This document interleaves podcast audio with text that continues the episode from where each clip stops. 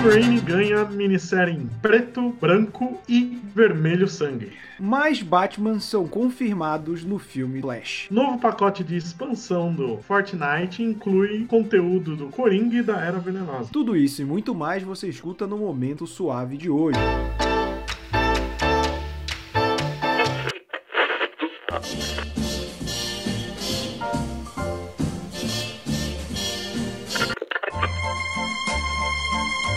Você está ouvindo ao Momento Suave, aqui no LibPlay. Olá, bem-vindos a mais um Momento Suave, o seu podcast semanal sobre notícias da cultura pop, nerd e afins, apresentado por este que vos fala, eu, Roberto II. Ao meu lado ele, a enciclopédia viva dos quadrinhos, Leonardo Vicente, o Bud. Boa tarde, Vicente. Boa tarde. Estamos inaugurando novas zonas temporais no programa, né? Mas começando já com o nosso tradicional bloco de quadrinhos, a Marvel vai lançar uma coletânea do Wolverine em preto, branco e vermelho, como ela mesmo diz, né? Vão ser quatro volumes, cada um com três histórias cada, e que vão estar em momentos marcantes da vida, da longa vida do personagem, né? E é legal que não só serve meio como uma antologia, mas também vai trazer uma galera que já trabalhou com o personagem, né? É, só tem nome famoso. Tem Chris Claremont, Chris Bachalo, Salvador La Roca. Não disse que todos eram bons, disse que eram famosos. é, desses aí só o La Roca é ruim. É, só o La Roca é ruim e o Claremont se tornou ruim.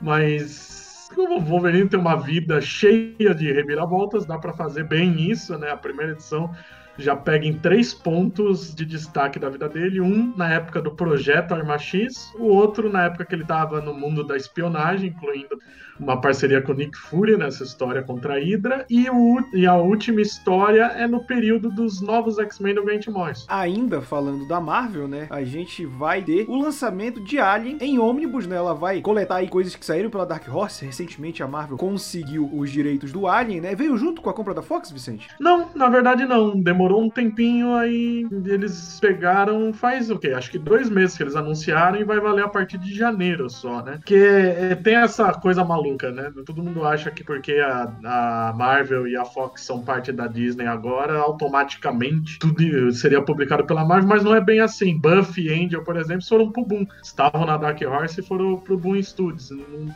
não é garantia de nada isso. Até porque ninguém quer Buffy, né? Mas enfim, o, o Omnibus ele vai juntar muito material que era cânone, de certa forma, do filme, né? Sim, no começo, né, que a Dark Horse começou a publicar no finzinho dos anos 80, eles continuaram de onde o Aliens o Resgate parou. A primeira grande história era uma continuação alguns anos depois com a Ripley, a Newt e o Hicks e com o tempo acabou saindo Alien 3, eles mudaram a história. A história continua lá, mas mudaram os nomes para serem outros personagens. Mas teve muito material nessa época. O Alien era basicamente o carro-chefe ainda nessa época, Alien Predador. Só foi mudar quando a Dark Horse conseguiu Star Wars. E esse material é quase todo inédito no Brasil, então é bem curioso para quem é fã. E a Marvel não para com o lançamento, né? Tanto que ela anunciou aí que os Eternos vão estar de volta, né? O número 1 um de Eternos, que vai estar aí com capas variantes 40 capas variantes e uma equipe de peso no título, né? A Marvel vai lançar aí o filme dos Eternos. Qual é a data que tá os Eternos? Que ainda não foi adiado, né? Juro que eu não sei. Mas deve ser algo por volta de 2021, se eu não tô enganado, né? Deve ser um pouco adiado por conta do cronograma, né? É, era em 2021, só que eu não lembro o mês exato, mas estava marcado para 2021, sim. E aí vai vir um quadrinho que vai ter o roteiro do Kieron Gillen, né? Que já fez trabalhos na Marvel como Uncanny X-Men Thor. E o trabalho mais conhecido dele é o The Wicked Plus The Divine, né? Tá saindo no Brasil e é bem elogiado. E a arte vai ficar com esse Sad Ribic, cara, que já fez o Thor do Jason Aaron, fez a graphic novel do, do Loki, já fez trabalhos belíssimos. Quem conhece é, a arte dele sabe que é fantástica. A capa dele de Eternos número 1 tá muito boa. E eles aproveitaram várias artes de Eternos, até do Jack Kirby, né, para as capas variantes. E tem até do Alex Ross, que é uma baba que você tem que pagar para ele poder fazer uma capa. É, eu tô curioso saber que caminho isso leva, né? Com certeza para deixar mais próximo da versão cinematográfica.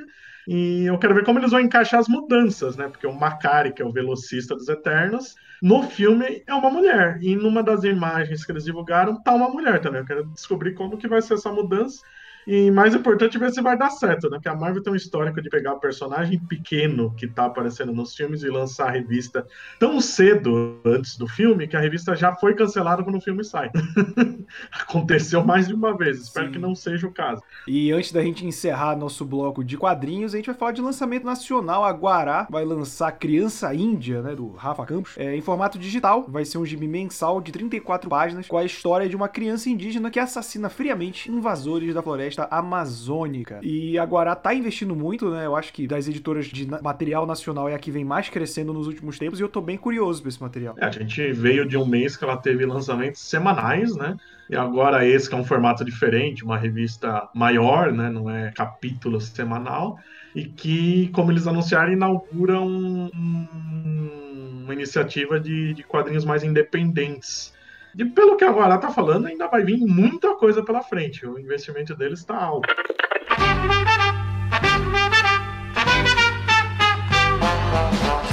Para o nosso bloco de cinema e séries. E se a gente anunciou na semana passada que a gente vai ter o Faroleiro agora na segunda temporada de The Boys, temos anúncio já para terceira temporada e agora é o caso do Jensen Ackles, né, que é o Dean do Supernatural, vai fazer o, o jovem soldado em The Boys ou Soldier Boy, né? A gente sabe que a Amazon Prime não vem utilizando a tradução que a Devir, público quadrinho no Brasil, utiliza, que é meio que um sidekick, Capitão Pátria, amante, boneco sexual e tudo mais de errado que o Garfiennes consegue pensar. E sátira do Capitão América. Hein? Sim, ele é, ele é meio que uma mistura do Capitão América com Bucky, não só. É, é o interessante aí é que a gente achou que o, o, ator nunca mais ia ter emprego, porque eu juro que eu não lembro dele fazer nada além de Supernatural, a não ser a voz do Jason Todd no, no, na animação do Capuz Vermelho, que também não quer dizer muito.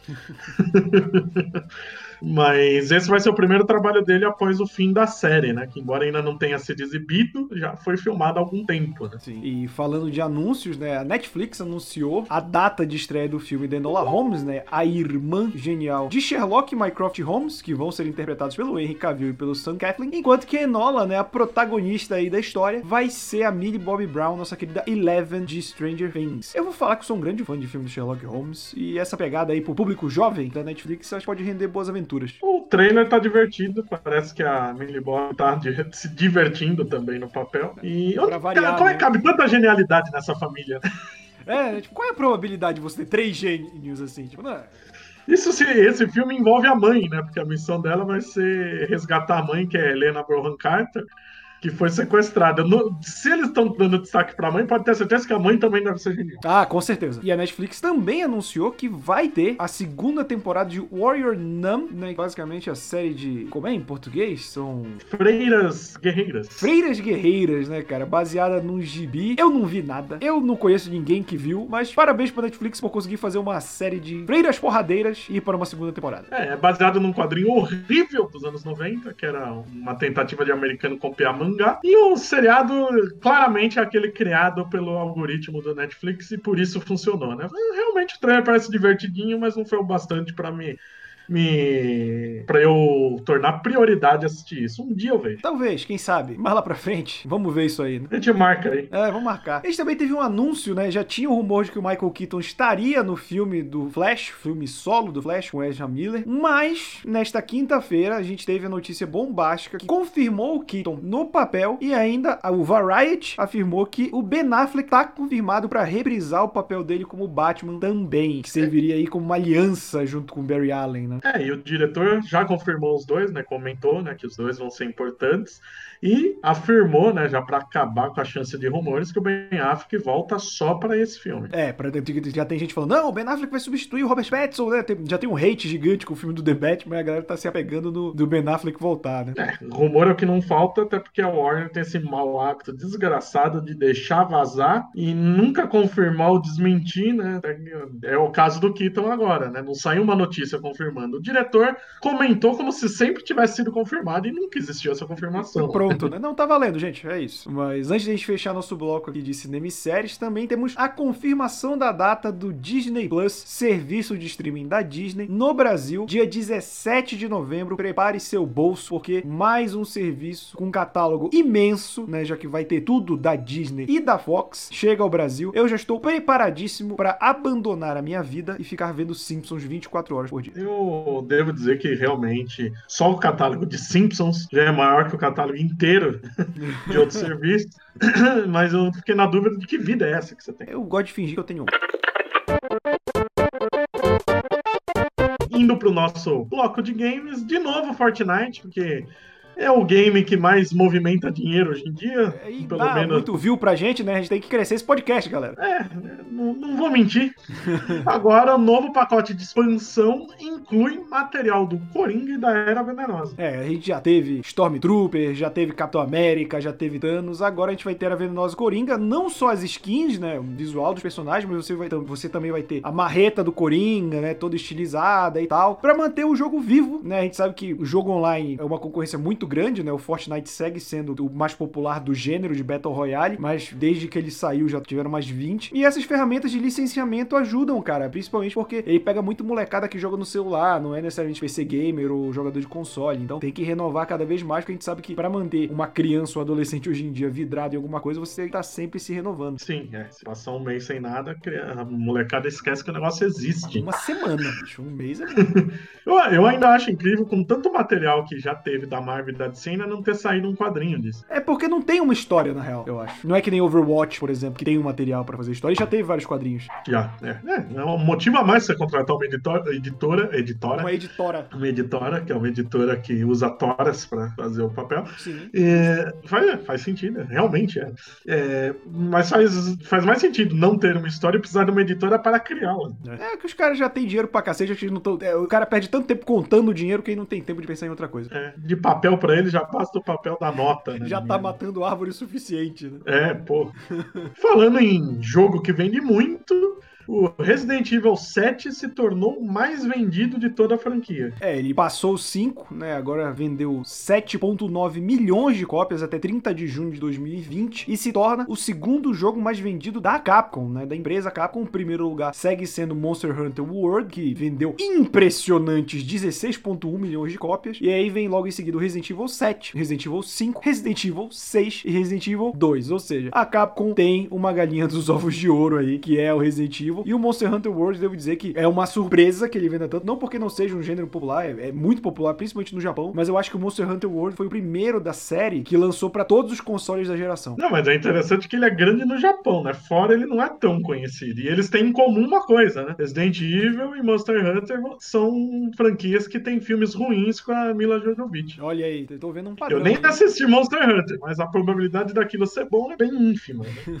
Aproveitando, Capcom, quando é que vai ter remake de Dino Crisis? Eu só queria deixar Porra. esse desabafo. E fechando o programa de hoje, o Nintendo Switch, que depois de dois mil anos, enfim, chega oficialmente ao Brasil. É, ele chegou oficialmente na quarta-feira, dia 19, e isso é muito bom, não só para quem já tem um Switch, né? Quem tem um Switch, os amigos aí tem, é, tem que comprar na loja americana, fazendo a conversão na hora pro cartão, e a gente sabe que tem cartões que cobram muito mais em cima, ou seja, você já gasta um dinheiro com dólar alto do jeito que tá, agora você vai ter uma loja oficial brasileira com preço em real para você poder comprar sem flutuação, sem taxação de compra em moeda estrangeira, né? E isso ajuda também você ter mais promoções na moeda local. E para quem não tem um Switch, que é o meu caso e o do Vicente, mas tem vontade de ter um Switch, que é o meu caso e o do Vicente, pode ajudar a baixar o preço, né? O Switch que foi dos consoles o que mais flutuou de preço junto com o dólar, hoje deve estar tá batendo 4 mil reais para você comprar um, sendo que antes dessa, dessa elevação eu lembro que eu cheguei a ver um por 1.800, cogitei até comprar um, e aí dei bobeira, passou nesse né, período e tá caríssimo. Então. Não que você nunca teve esse dinheiro. Mas parcelando a gente tenta, né? Mas a, é, a verdade é que agora pode ser facilite. E nesse mercado da, da pandemia, cara, o Nintendo Switch foi um dos videogames que mais foi procurado no mundo inteiro para compra. E com isso chegamos ao fim de mais um momento suave. E para quem quiser ver mais notícias desse tipo, Vicente, vai onde?